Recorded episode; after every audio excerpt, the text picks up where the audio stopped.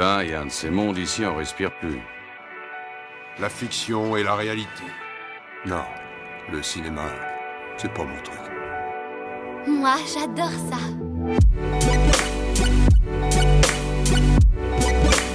C'est vraiment un navet, ce film. Je trouve bon, moi, ce film.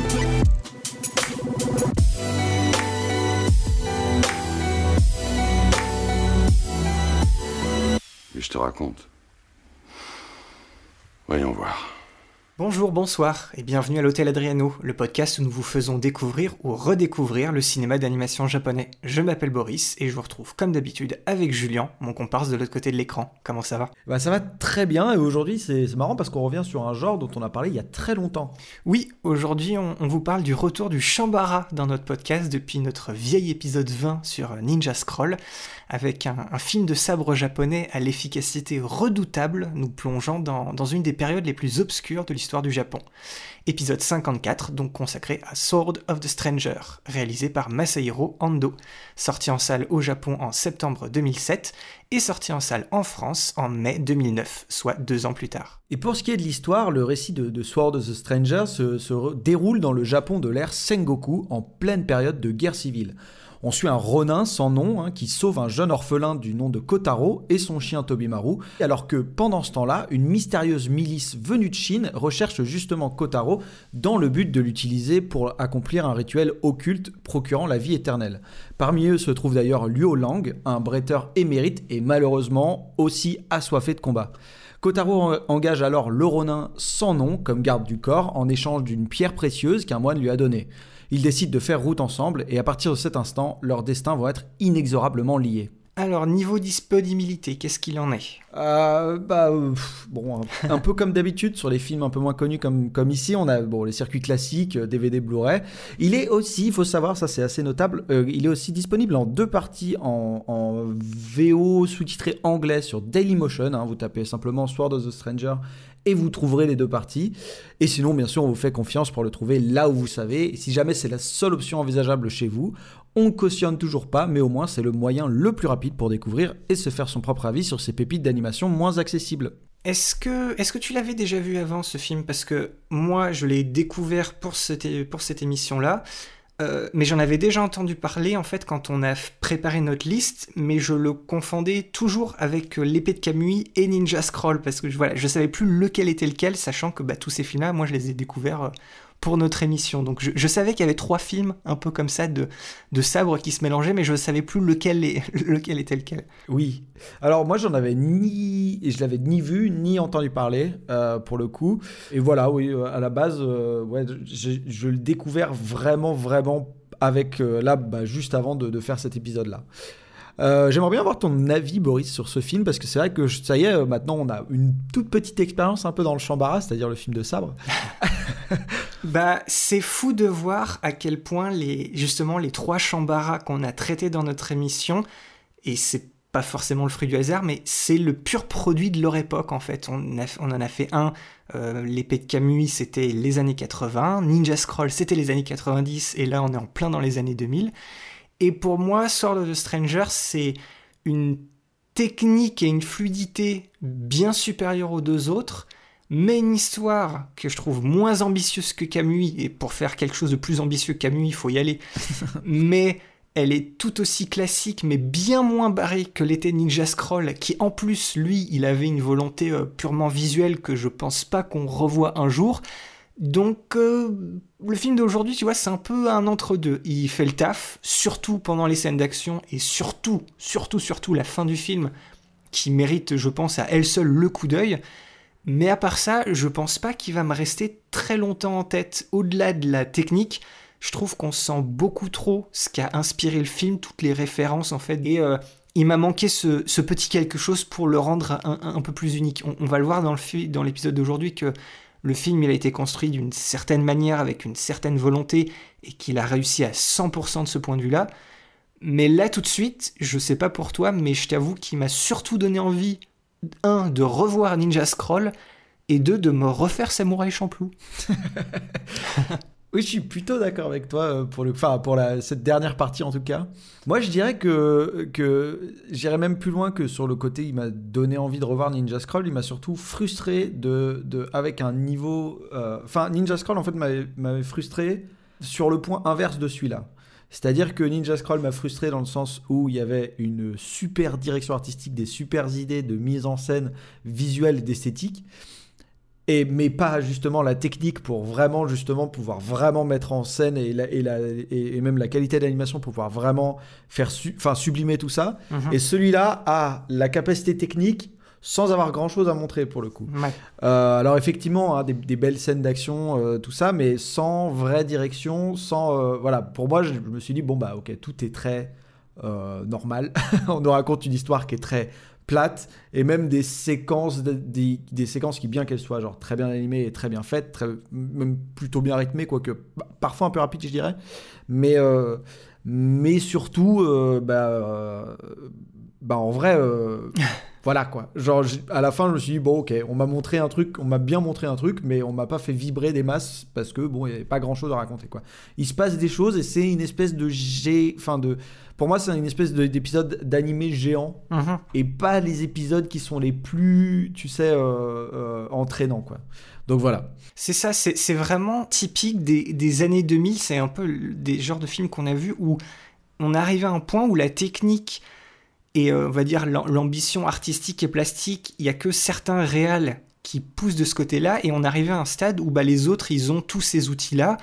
Et du coup c'est il faut juste trouver peut-être une histoire qui te permet d'avoir des idées d'animation particulières ou quoi que ce soit, mais là euh, comme tu dis bah voilà l'histoire est un peu un peu bateau. C'est un épisode d'animé trop long ou justement une, une histoire peut-être trop courte et qui aurait mieux du coup pour le coup aurait été mieux d'être intégré dans un animé pour creuser tout ça et avoir justement euh, bah, des, petits, des petites choses en plus à, raconter, à mettre en scène, enfin d'autres idées. C'est vraiment un, un entre-deux et surtout voilà, c'est c'est une esthétique et c'est le genre de projet dont, dont on est plus familier parce que c'est plus de notre bah, de ce qu'on connaît un peu de l'animation japonaise de notre génération. où On rentre vraiment dans une terre connue, alors que justement les précédents films, même si l'animation était pas au top, c'était tellement intéressant de voir ce qui était fait. Voilà, fin des années 80, milieu des années 90, c'est des choses qu'on n'a pas vues. Ça avait une, une patte si particulière que ça, bah, c'était c'était hyper revigorant. Absolument, ouais. Et là, on, on est, on est dans du très familier.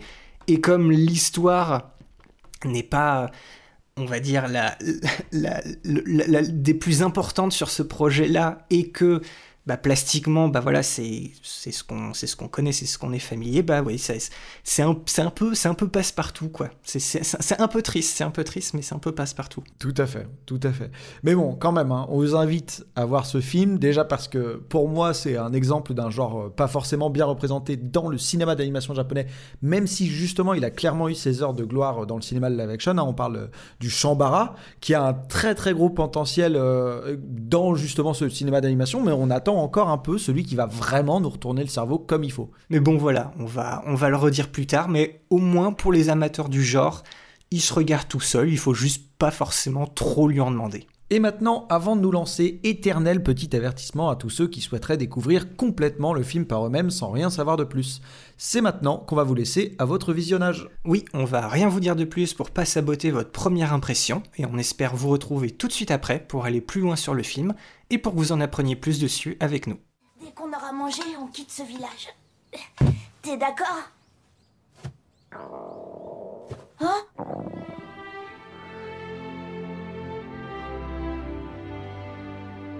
Vous êtes qui, vous? Personne T'inquiète pas, t'as rien à craindre. Sortez d'ici Quoi, tu me demandes? De quitter cette maison? T'es chez toi ici?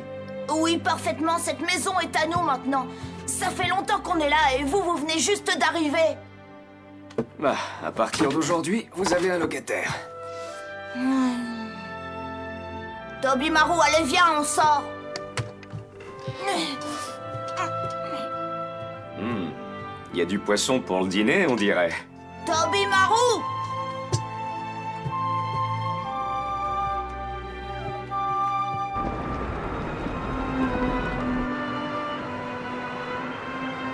Il fait assez froid, je suis gelé jusqu'aux os.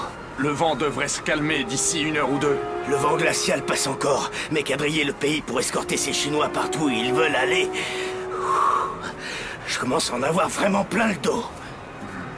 Je comprends pas que le Seigneur laisse entrer ces étrangers au château. Je me demande pourquoi il les reçoit aussi bien. T'inquiète pas pour lui, il a sûrement une idée derrière la tête. Alors, pour remettre le film dans son contexte, on a encore droit aujourd'hui à un nouveau réalisateur, en la personne cette fois-ci de Masahiro Ando. C'est un petit nouveau hein, pour notre podcast, mais loin d'être un petit nouveau dans l'industrie, puisqu'il a commencé sa carrière dans l'animation au tout début des années 80.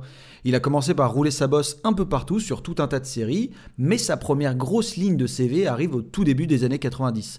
Il est animateur clé et même parfois directeur d'animation sur une bonne partie de la série Sailor Moon. À partir de là, on le retrouve en tant qu'animateur clé sur des longs métrages phares de cette décennie-là et qu'on a traité dans notre émission. Il a travaillé sur Pat Labor 2 en 1993 et Ghost in the Shell en 1995, donc deux projets back-to-back avec l'équipe de Mamoru Oshii hein, quand même.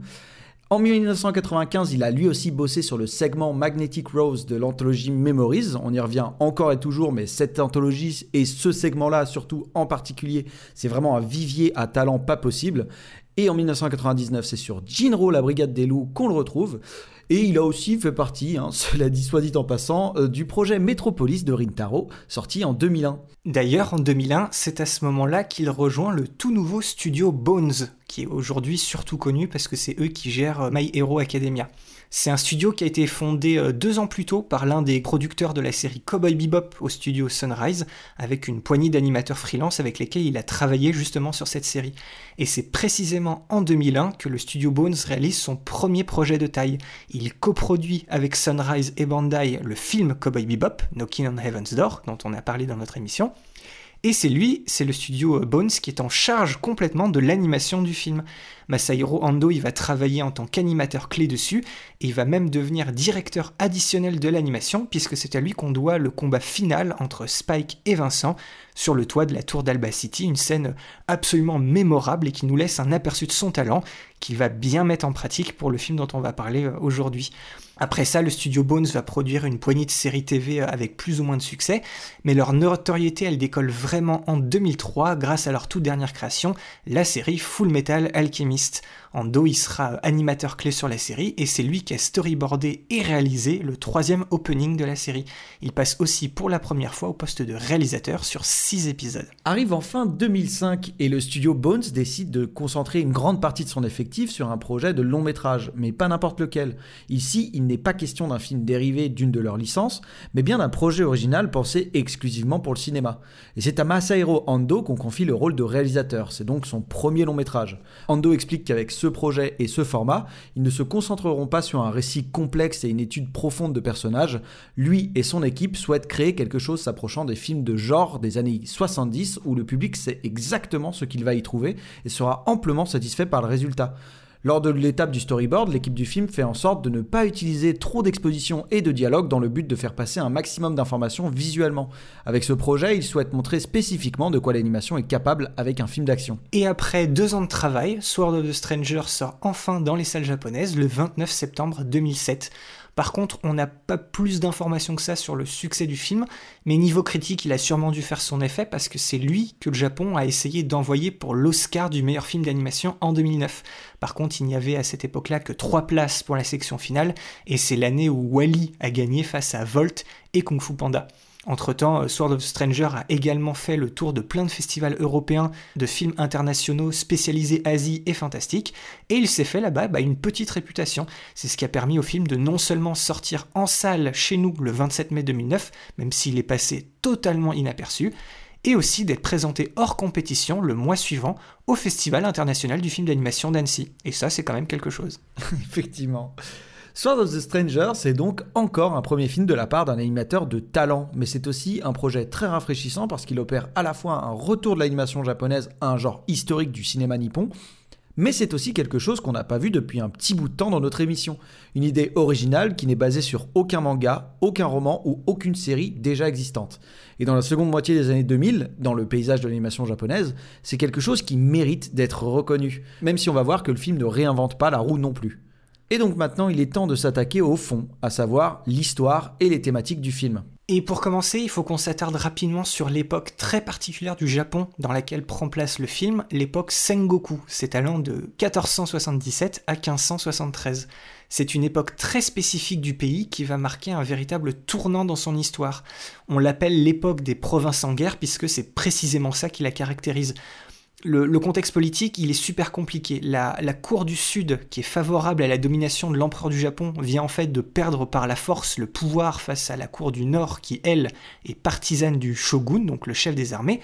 Mais ce nouveau pouvoir central est en réalité encore très faible, la famine est trop présente, les impôts sont considérés comme exorbitants par la population, du coup, les grandes familles de pratiquement toutes les régions du Japon vont en profiter pour s'imposer progressivement comme euh, autorité suprême et indépendante de leur territoire grâce à leurs châteaux et leurs samouraïs.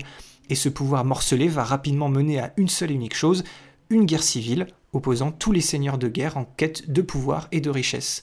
Et au passage, c'est d'ailleurs à cette époque-là que se passent les événements de Princesse Mononoke. Et pour faire très simple, c'est à la toute fin de l'époque Sengoku, et après finalement la première unification du, du Japon grâce à trois grandes familles, qu'arrivent également les premiers occidentaux découvrant le pays, avec qui ils vont commencer à faire commerce et y apporter leur nourriture, leur technologie, leur culture et bien sûr leur religion, le christianisme. Cette arrivée des étrangers marque la fin de cette époque, et alors que le Japon réussit pour de bon à se réunifier sous le pouvoir de la troisième génération de shogun, la capitale passe de Kyoto à Edo, la future Tokyo, et le Japon opère sa première transition de la féodalité vers la modernité. C'est-à-dire que c'est non seulement la fin d'une époque, mais le début d'une toute nouvelle ère pour le pays, l'ère Edo. Et le tout début de cette ère sera d'ailleurs marqué par la fermeture du pays et l'interdiction du christianisme, et va permettre au pays, sous couvert d'un régime politique fort, un développement urbain, culturel et économique sans précédent pendant près de 250 ans de paix. Mais dans Sword of the Stranger, le pays n'en est pas encore là et nous sommes en plein milieu de ces guerres civiles où l'autonomie grandissante de chaque région du Japon, doublée d'un commerce florissant avec la Chine, nourrit l'ambition de plusieurs hommes louches, corrompus et comploteurs, prêts à tout pour accumuler justement richesse et pouvoir. C'est un Japon chaotique. Et en parlant de la Chine, le parti pris du film est très intéressant vis-à-vis de la relation entre ces deux pays, parce que généralement, quand on les met dans le même film, il est toujours question de la très longue rivalité euh, entre justement le Japon et la Chine, et surtout de l'ethnocentrisme japonais. Mais ici, c'est bien les deux pays qui sont peints de manière en fait peu reluisante à travers une alliance plus que superficielle et surtout très douteuse. La Chine, elle est ici surtout caractérisée par une obsession presque maniaque vis-à-vis de la spiritualité et des avancées étranges de la science et de la médecine pour répondre aux désirs d'immortalité de leurs dirigeants, mais elle s'en tire un tout petit peu mieux que le Japon, avec euh, ses seigneurs pas très perspicaces, cherchant le plus rapidement possible à s'enrichir de quelle que soit la manière, en mettant de côté toute notion d'honneur ou de loyauté. Mais s'il y a bien une chose que les deux pays ont en commun par contre, et qui est une des critiques ouvertes du film, c'est leur méfiance envers les étrangers, alors qu'on va voir que les deux guerriers les plus forts de chaque camp qui vont s'affronter dans ce grand final sont en fait ceux qui ont des gènes occidentaux. Ça, on va revenir un peu plus tard. L'un est ostracisé par le Japon et l'autre est utilisé comme un simple outil par les Chinois. Dans ce contexte historique, le film nous offre par contre, comme prévu par Masahiro Ando et son équipe, un scénario très familier qui a déjà fait ses preuves. Un Ronin, samouraï qui n'est plus au service de son seigneur, mystérieux, taciturne, capable de vaincre n'importe qui une fois son katana dégainé, va se retrouver forcé à reprendre le chemin du combat pour sauver un enfant qui lui permet de renouer avec son humanité. Le film essaye aussi de mélanger un peu les genres en ajoutant un élan fantastique à la grande histoire qui fait office de toile de fond avec cette quête d'immortalité, ce qui peut parfois paraître un peu étrange et décousu quand on voit l'approche du film et sa volonté d'explorer des pistes sur la réalité géopolitique de l'époque. L'ambition d'une grande fresque historique est là, mais la volonté de simplement divertir n'est pas loin non plus. Un flashback sur le passé tragique du héros, un petit chien mignon pour accompagner l'enfant, et encore une fois cette intrigue autour d'un élixir d'immortalité réunissant la Chine et le Japon comme potentiel prétexte pour une comparaison purement martiale entre la crème des combattants des deux camps. Si le développement des, personnages est plutôt succinct et aurait sûrement été pallié avec quelques heures de plus dans une série digne du studio Bones, l'équipe de Sword of the Stranger s'en tire quand même avec les honneurs parce qu'elle s'est justement focalisée sur les aspects épiques de son récit en tirant le maximum de ce temps narratif réduit. En 1h42, le film privilégie une efficacité rare pour pleinement s'ancrer dans la tradition des films dont il est clairement inspiré, les chambara japonais et les western spaghetti. Oui, l'intrigue n'est pas nécessairement très complexe ou profonde, mais le film utilise ça à son avantage. Il prend une histoire assez simple et en tire le meilleur parti. C'est une distillation incroyablement pure d'une chose bien précise. Cette fameuse histoire classique de l'épéiste sans maître qui retrouve un but dans sa vie et qui combat pour ses valeurs et sa moralité. Le tout est appuyé par un rapport très particulier au pouvoir et à la puissance que seule une perspective historique permet de mettre en valeur. C'est un film quand même un peu mature qui laisse pourtant librement éclater une sorte de fougue de jeunesse dans des séquences de combat brutales qui exposent aussi intelligemment au passage tous ces enjeux. Oui, les personnages principaux du film sont des archétypes du genre, mais les archétypes existent parce qu'ils sont élémentaires et surtout convaincants. On peut les réutiliser et les modifier à l'infini pour créer des nouvelles nuances et des nouvelles réflexions. Nous avons donc l'anti-héros désabusé, l'orphelin victime et innocent et l'adversaire impitoyable, mais malgré ces trois profils différents, ils ont tous les deux mêmes points communs dans le film, c'est-à-dire un passé traumatique et une fuite en avant à la recherche d'un idéal. Et même si ça aussi ce n'est pas forcément nouveau, cette caractérisation donne au film une grande cohérence thématique et renvoie à l'histoire et la philosophie japonaise. En plus de ça, ces trois personnages sont aussi tous des étrangers, chacun à leur manière et sont coupés du monde dans lequel ils vivent. L'un est européen et travaille pour les Chinois dans le seul but d'embrasser une image de monstre sanguinaire, l'autre vit en marge de la société en cachant ses origines pour essayer de se repentir d'actions passées, et on prête au dernier une valeur mystique qui fait de lui presque plus un objet qu'une véritable personne. C'est d'ailleurs un, élément de réflexion qui permet d'interpréter le titre du film à un triple niveau. 1. Qui est le véritable étranger? 2. Plus qu'une arme, qui est le sabre de qui? Et 3. Et en quoi c'est ça qui devrait le définir? Dans le contexte historique du Japon féodal de l'époque à laquelle se passe le film, seul le talent au sabre ou un rang social élevé semble pouvoir donner une quelconque valeur à une vie, mais Sword of the Stranger fait passer un autre message. Quels que soient nos faits d'armes ou notre titre, la valeur de notre vie n'est équivalent qu'à celle qu'on lui donne nous-mêmes. Chaque personnage du film, aussi important ou non soit-il, a ses propres raisons de vivre. Certains, comme les membres de l'escorte chinoise, n'existent que pour servir leur empereur, plein d'abnégation et fidèles à leur code d'honneur. L'empereur, lui, bah, désire tout simplement vivre et pas mourir. et de l'autre côté politique, eh ben, le seigneur japonais local et son vassal ne vivent que pour eux et recherchent le pouvoir qui les mènera au bout de leur ambition. Mais la volonté de nos trois personnages principaux est encore différente. Le jeune Kotaro cherche surtout à survivre, alors que le Ronin sans nom, lui, semble s'interroger sur la valeur de son existence, rongé par son passé et les démons qui le poursuivent dans ses cauchemars. Hein, par exemple, lorsque Kotaro le rencontre, il a abandonné sa vie antérieure de samouraï dans l'espoir de se créer une nouvelle vie en marge de l'histoire ravagé par la culpabilité de son ancienne vie et plus précisément d'un acte ayant défié ses propres principes et qu'il considère maintenant comme lâche et c'est précisément cette lâcheté-là qui le hante. Ces deux personnages vont donc trouver un écho euh, l'un dans l'autre, hein, s'apprivoisant pour faire tomber une à une les barrières qu'ils avaient érigées pour se protéger de ce monde cruel et hostile. Mais de l'autre côté, face à eux, va se dresser Luo Lang, un Européen blond aux yeux bleus, dévoué au sabre et au combat, ne vivant finalement que pour déchaîner sa force face à tous les guerriers de valeur qu'il croise sur son chemin, honorant comme le Ronin les principes du samouraï, à la seule différence que le Ronin, lui, souhaite avant tout protéger une victime innocente et non prouver qu'il est le meilleur dans son domaine par arrogance. En fait, Sword of Stranger, il excelle dans sa capacité à réaliser pleinement son monde. Les actions passées du Ronin étaient le résultat direct de la politique sanglante et égoïste de l'époque, et la plupart des personnages tertiaires du film sont aussi directement engagés dans ces politiques, et le résultat c'est un bain de sang continu. Le seigneur japonais local, il espère trahir les Chinois en visite en capturant de son côté Kotaro et en l'utilisant comme une sorte de monnaie d'échange pour pousser les conditions de la sortie des Chinois du pays. Son général de confiance est d'abord d'accord, mais uniquement avec l'intention de potentiellement prendre le pouvoir du seigneur pour lui-même, et on va voir qu'il va y arriver.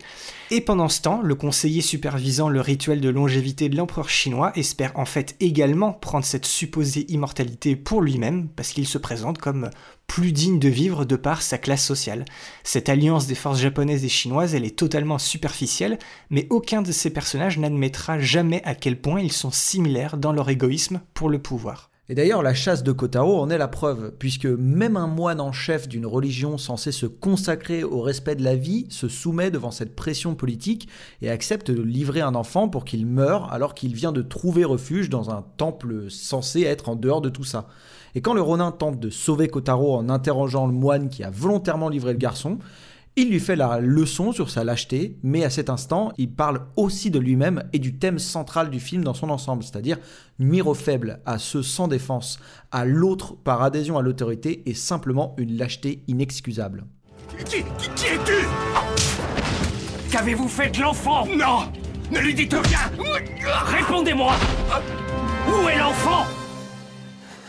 Cette nuit, cette nuit, ils vont le tuer cette nuit à minuit pour lui prendre son sang. Et pourquoi ferait-il ça hein? J'en sais rien. Où sont-ils allés? Ça non plus, je ne le sais pas. Les Chinois ne nous disent rien, ils n'ont aucune confiance en nous. Et dès qu'ils n'ont plus besoin des gens, ils n'hésitent pas à les supprimer. Et vous leur avez livré le gamin en sachant qu'ils allaient le tuer? J'ai voulu le sauver, j'ai fait tout ce que j'ai pu. C'est frère Zekai qui le leur a livré. C'est pas moi, je le jure Vous l'avez abandonné à son sort Vous avez raison. C'est vrai, j'ai trahi cet enfant. Je l'ai abandonné. Les étrangers m'ont terrorisé. Ils ont menacé de nous tuer. J'ai craint pour ma vie et je l'ai trahi. Oui, j'ai trahi cet enfant. À ma place, vous auriez fait la même chose. Vous auriez tout fait pour sauver votre vie. Est-ce que je me trompe? Est-ce que vous auriez refusé d'exécuter un ordre parce qu'il allait à l'encontre de vos propres convictions? Non, bien sûr Ce n'est pas si facile Vous n'auriez pas agi comme moi. Vous prenez les choses de bien haut. Mais vous-même, allez-vous essayer de sauver cet enfant? Non, bien sûr, parce que ce serait un suicide de se lancer à leur poursuite. Et vous le savez bien. Vous le savez, n'est-ce pas? Nous sommes pareils, vous et moi.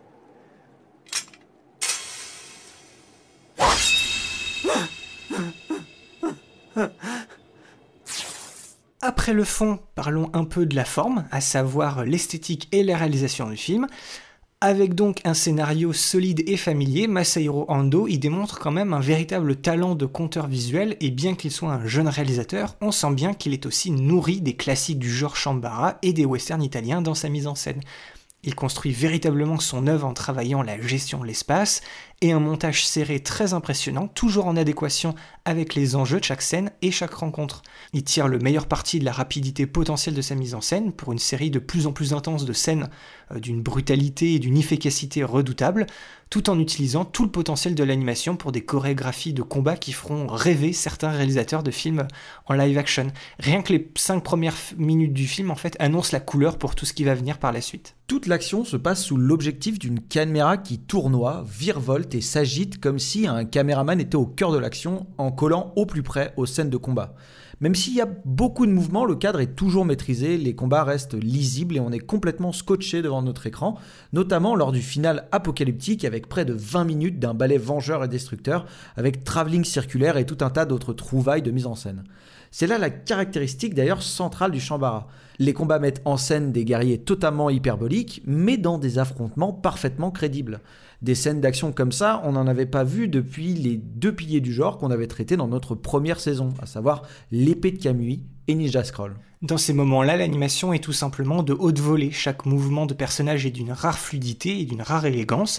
Toute la séquence finale, elle impressionne par la façon dont elle transmet, par exemple, les cicatrices du combat de manière active. On a des bras cassés qui se détachent pendant que les porteurs, bah, ils essayent de se battre avec leurs membres restants. Euh, il y a même ce point où il y a un moment, un des personnages a du sang dans les yeux et il montre carrément que ça a un impact sur leur sens de positionnement. Et pour finir, on a même un combat sur des toits euh, enneigés qui démontre la puissance de la capacité de l'animation à transmettre justement du poids alors que des corps agiles mais quand même lourds bah, s'entrechoquent les uns contre les autres tout en luttant pour conserver leur position sur une pente glissante. Il y a vraiment une importance de la physique qui est vraiment visible, surtout à la, fin du film. Exactement. Et entre-temps, des scènes plus légères de personnages parlant simplement ou préparant le, dîner impressionnent toujours, puisqu'ils offrent plus de caractérisation visuelle que tout ce qui est proposé dans le scénario du film. Il y a vraiment beaucoup de choses d'ailleurs à apprécier dans ces moments calmes, par exemple, les chevaux sont animés de manière détaillée et réaliste. Alors c'est un détail qui peut sembler étrange, mais c'est un, animal notoirement difficile à animer et d'ailleurs à dessiner aussi au passage. Et sur le film, les directeurs d'animation ont déclaré qu'ils avaient fait venir des animateurs particuliers pour tout ce qui touchait aux chevaux. Et au milieu du gore et de la violence, il y a toujours une attention à tous les petits détails qui montrent à quel point chaque scène a été soigneusement conçue visuellement. Le Cara design de son côté est très réussi, sans forcément réinventer euh, quoi que ce soit. Le dessin reste toujours réaliste, mis à part certains visages, et cette approche en fait accentue le dynamisme de la mise en scène en rendant le tout toujours plus crédible. Cette patte visuelle, elle est instantanément reconnaissable comme celle des précédents projets du studio Bones, et comme le film est plus terre à terre, eh ben, ce style visuel est non seulement attrayant, mais aussi parfaitement en phase avec le cadre et le ton du récit. Et pour ce qui est de la direction artistique et des décors, on a le droit à une autre franche réussite, évoquant parfois l'estampe et la peinture chinoise des montagnes et des lieux naturels, encore une fois les grands classiques du Shambhala, des films de Kurosawa et même les westerns de Sergio Leone à travers les allusions discrètes de cadrage et de montage. C'est tout l'univers du Japon féodal qui prend vie à travers toute une galerie de décors et de détails allant des villages traditionnels jusqu'aux temples bouddhistes, en passant par la campagne parfois déformée par les conflits qui ponctuent le film. La palette de couleurs est très neutre, elle se cantonne au marron et gris très naturel. Ici et là, quelques tissus apportent une touche de couleur plus vive, tout comme le feu ou le sang qui n'hésite d'ailleurs pas à couler à profusion, mais le large éventail d'arrière-plan peint est toujours visuellement riche. Par contre, Masahiro Ando et son équipe ne peuvent pas résister à l'envie d'utiliser de la 3D pour augmenter la portée visuelle de certains éléments de leur film. Certaines combinaisons 2D 3D laissent clairement transparaître un budget qui est plus modeste que certains gros poids lourds de l'époque, mais d'autres éléments plus discrets agrémentent les combats et offrent un contraste efficace avec les fonds euh, peints à la main. Et c'est aussi ce qui permet d'offrir de très bons mouvements de caméra pour toute la séquence finale. Et puis enfin, pour tout ce qui touche au son et à la musique, on note un design et un mixage sonore immersif, détaillé et très élaboré, qui complémente dans les moments les plus calmes comme les plus intenses la bande sonore de Naoki Sato, qui nous offre une composition orchestrale et percussive épique et entraînante. Ici, on est à la recherche du grandiose et certains moments émotionnellement forts du film ont droit à un thème rappelant un peu certaines compositions du Seigneur des Anneaux d'Howard Shore, mais dans son ensemble, la musique est toujours en phase avec la gravité et la dramatique intemporelle du film. Et maintenant qu'on vous a tout dit, ou presque, c'est parti pour le C'est quoi ton plan? Comme d'habitude, on a tous les deux choisi un plan qui nous a marqué pour une raison ou pour une autre et on en discute. Et si vous voulez les retrouver, ces plans, eh ben ça se passe sous les posts Facebook et Twitter de l'épisode. Alors Boris, on va commencer par toi, puisque je crois que ton plan arrive. Spoiler, juste avant le mien, je crois. Alors Boris, dis-moi, c'est quoi ton plan? Alors mon c'est quoi ton plan? Euh, Il arrive à, 1h33, on est à, la fin du film, et en fait je suis, un peu triste parce que j'ai pas pu faire autrement que de briser une sorte de règle que je m'étais un peu imposée, c'était celle de pas reprendre euh, le plan tiré du GIF teaser à chaque fois qu'on annonce un épisode pour pas faire en fait juste de, de. Mais quand j'ai trouvé ce gif-là, j'avais non seulement hâte d'arriver à ce moment-là précis du film, et j'avais surtout hâte de trouver un autre visuel qui allait autant me marquer. Et le, souci, c'est que dans un film comme celui d'aujourd'hui, il prend vraiment sa force visuelle dans, le mouvement, dans le montage et avec le dynamisme à l'image. Donc c'est compliqué de tirer un, plan en particulier, parce que les moments, on va dire, plus statiques et plus contemplatifs, il n'y a rien qui m'avait, on va dire, vraiment marqué. Et comme plastiquement, on a vu qu'il n'est bah, pas du tout extravagant, il n'y a pas d'idées visuelles non plus euh, trop folles euh, plastiques, et ben il n'y avait pas de potentiel de ce côté-là non plus. Donc du coup, j'ai dû me faire un peu violence, et puis je me suis résigné à, prendre cette image-là qui, en fait, voilà, transmet elle toute seule tout le, sens du détail et tous les éléments fondamentaux du film. On a ce, ce gros plan sur un regard, donc ça, ça évoque et le Chambara et les westerns de, Sergio Leone. Euh, ce, ce, regard, il est encadré par deux sabres, tu vois, t'as un espèce de cadre dans le cadre. La lame du héros qu'on a attendu si longtemps de voir enfin pointer le bout de son nez, elle est à l'image de son propriétaire. On voit carrément qu'il y a des détails, elle est un peu émoussée par endroits, mais on le voit très bien dans ces séquences-là, elle est absolument redoutable. Et on a ce combo, on va dire, de purement de détails où ça, tu as le reflet d'une lame sur le visage de notre héros, et as ça, la buée de son souffle que tu vois apparaître sur l'autre lame en fait. Et tout ça, en fait, ça se passe rapidement entre deux échanges ultra dynamiques comme dans tout bon Champara, en fait, voilà, on se concentre sur ces petits moments de répit et ces micro-détails l'espace d'un instant parce que bah, le reste, ça va beaucoup trop vite. Et c'est ce qui apporte un peu tout le, tout sel euh, du rythme de ce genre de, film. Donc c'est pour ça que je l'ai pris. Je suis, je suis euh, très d'accord avec toi, c'est un plan qui m'a aussi marqué. Et euh, deuxièmement, il y a un- une autre chose aussi qui m'a vachement mar- marqué, c'est le, côté résolument moderne de la manière, enfin du car design ici. Bon, alors déjà pour ceux qui ont, vu des, des, des bah, toute production hein, du studio Bones euh, auront reconnu, je pense, ou reconnaîtront, si vous n'avez pas encore vu le film, le, le, Cara Design, ça vous évoquera forcément. Moi, Full Metal Alchemist, que j'ai- regardé en entier, voilà, bah, j'ai reconnu très les, le, le Cara Design, mais surtout ce côté, on a, il y, a- plusieurs épaisseurs de traits qui sont utilisés. Et c'est quelque chose qui n'est pas forcément jusque-là très répandu. On a toujours un trait qui est assez uniforme. Et là, pour relativement. Alors, c'est pas la première fois, mais c'est c'est encore relativement rare dans tous les films qu'on a fait jusque-là pour être noté. On a une vraie euh, épaisseur de trait qui est utilisée. hein. C'est une épaisseur de trait qui, qui rappelle beaucoup, justement. euh, Enfin, qui est une manière assez cheap de pouvoir mettre un peu de, d'ombrage un peu à certains endroits et d'accentuer certains traits, notamment autour des yeux et sous le nez. Et, euh, voilà, oui, c'est- quelque chose qui m'a aussi marqué quand j'ai vu ce film.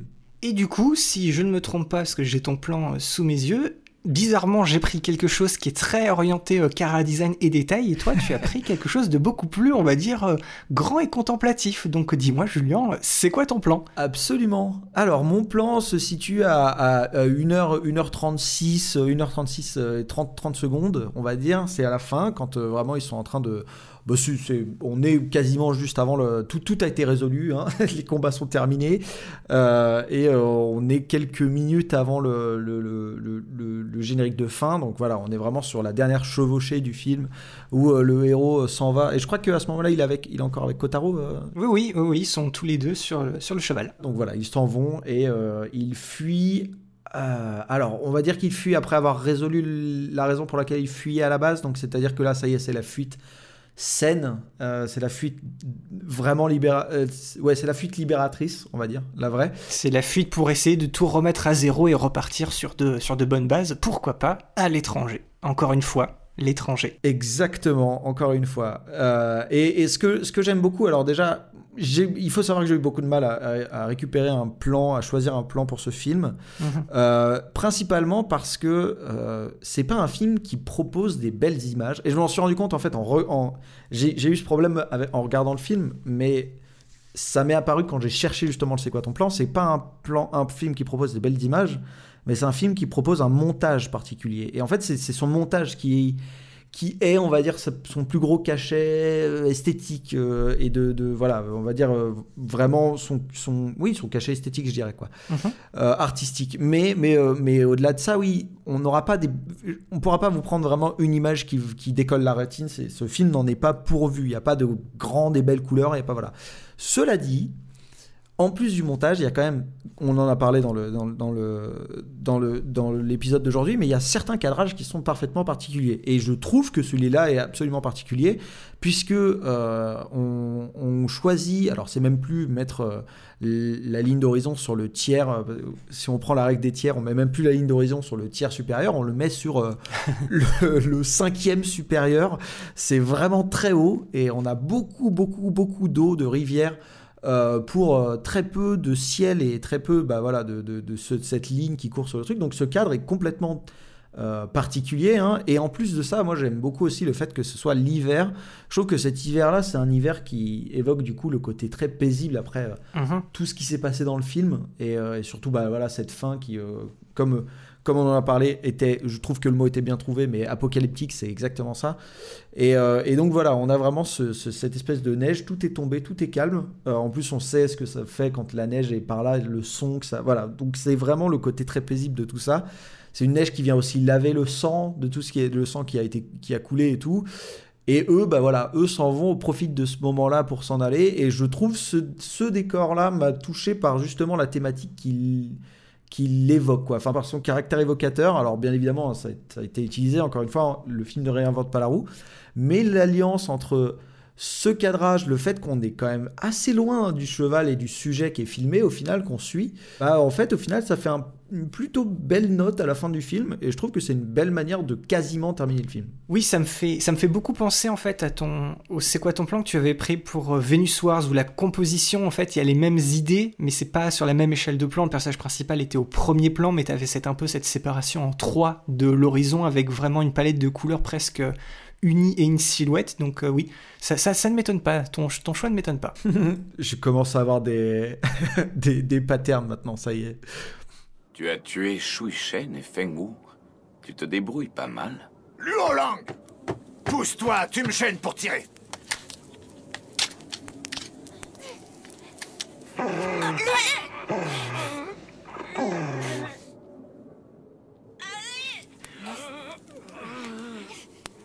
Cette fois, je vais en finir.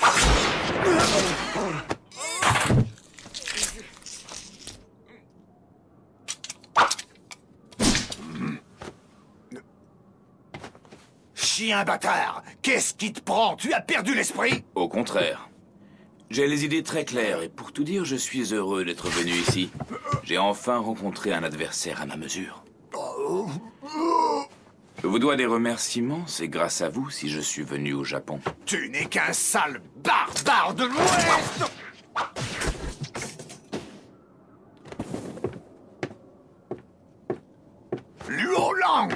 Tu veux tromper l'empereur et garder pour toi l'élixir de Xian? Comment peux-tu être égoïste à ce point?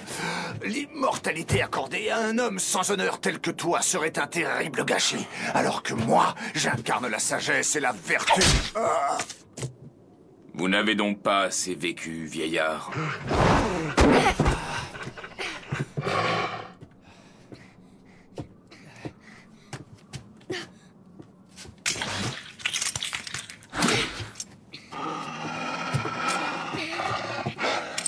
Que s'est-il passé L'étranger vient de tuer un des siens.